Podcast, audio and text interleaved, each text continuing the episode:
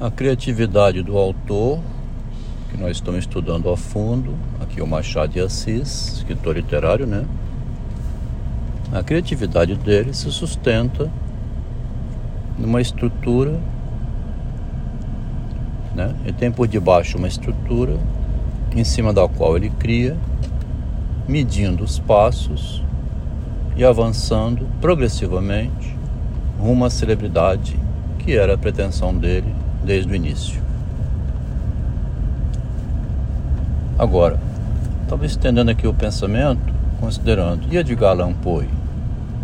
Ele tem essa estrutura?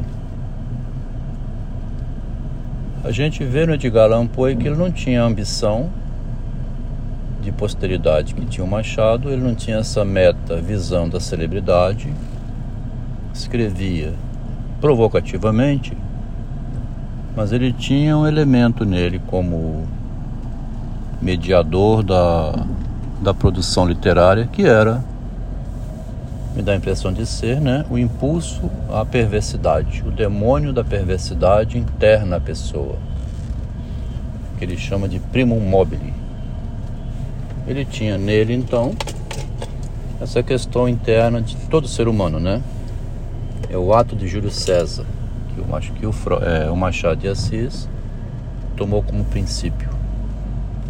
O Poe não tinha esse conhecimento que o Machado tinha, essa visão, né? Mas ele tinha sim a ideia da permissividade, até onde ela vai e a partir de onde o impulso transgressor se volta contra mim. Ele foi criador de uma literatura do fantástico, né? Eu vi no ensino médio, onde meu filho estudou, uma exibição onde pesquisaram, né, os estudantes pesquisaram Edgar Allan Poe como o escritor que inventou a escrita psicológica. Ele colocou o eu dele, né? Colocou na reta, né? Como se disse, colocou, vou colocar o meu na reta vou me colocar, me expor através do meu eu, eu vou dizer psicologicamente as minhas, minhas histórias extraordinárias de Edgar Allan Poe seriam as histórias extraordinárias do eu. O eu advém na infância, como diz o Machado, né? Muito propriamente. O eu tem dentro de si uma imagem é, que o perturba permanentemente. É uma alucinação, né? A imagem dentro de mim é uma alucinação que me controla para eu ficar ali perturbado se faço ou não faço, ponho ou não ponho a mão. Eu posso ter a mão cortada, né? A mão cortada é um conto de Guy de Maupassant, um escritor francês do Fantástico e o Edgar Allan Poe é um escritor inglês do fantástico. Mas o Edgar Allan Poe, americano, né, ele é tido como o inventor da escrita psicológica. A escrita psicológica, ou o ato transgressor do, do autor, né, que ele criou muitos contos com uma estrutura, muitas vezes, a carta roubada, né, por exemplo, é um conto da transgressão tem uma carta que perturba a cabeça da rainha, deixa em pânico, cujo conteúdo não é nem revelado. Parece que não tinha nada dentro. Ele só criou um ponto assustador da mente. Aquilo que perturba a mente, né, é uma ameaça ao eu devido à ameaça de morte. Basta ver o Covid como assustou a humanidade inteira, né? ameaça de desaparecimento você bater na UTI e ir lá para o cemitério sem poder receber o enterro, familiares nem ver o corpo, aconteceu demais, né? Por medida de emergência.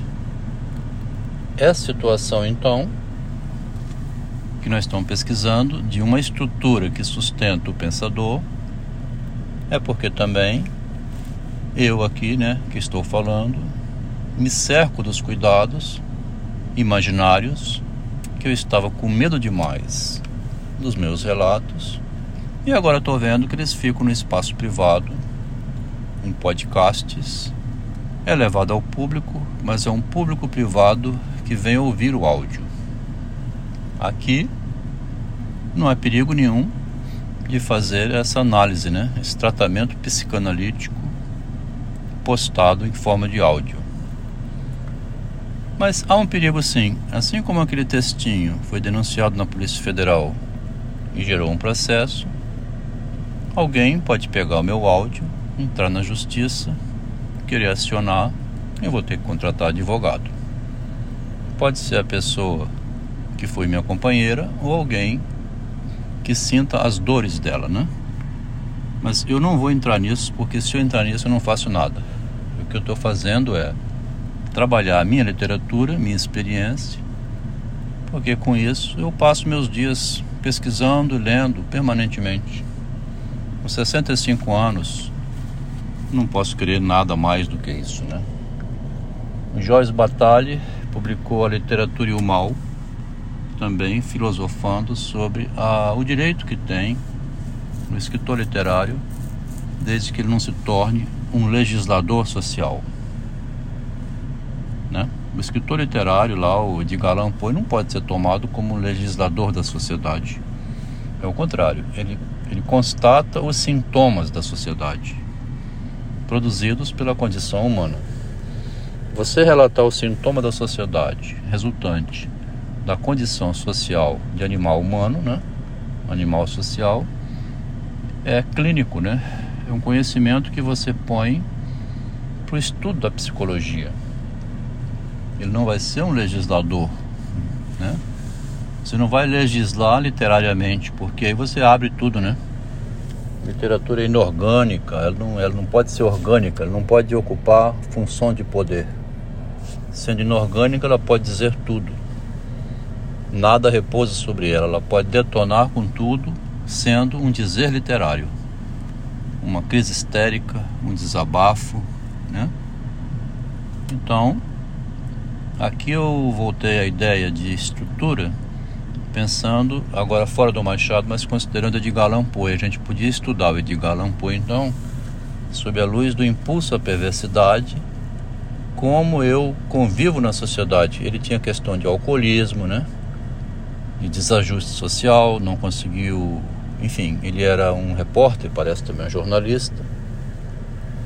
E é, tem a vida particular dele que a gente não vai julgar, né? Que ele coloca sempre é esse limite entre, entre o privado e o público e o medo de ultrapassar a linha divisória e ferrar-se a si próprio. Escreveu uma literatura psicológica reconhecida no mundo inteiro como inventor dessa literatura do extraordinário da psicologia humana.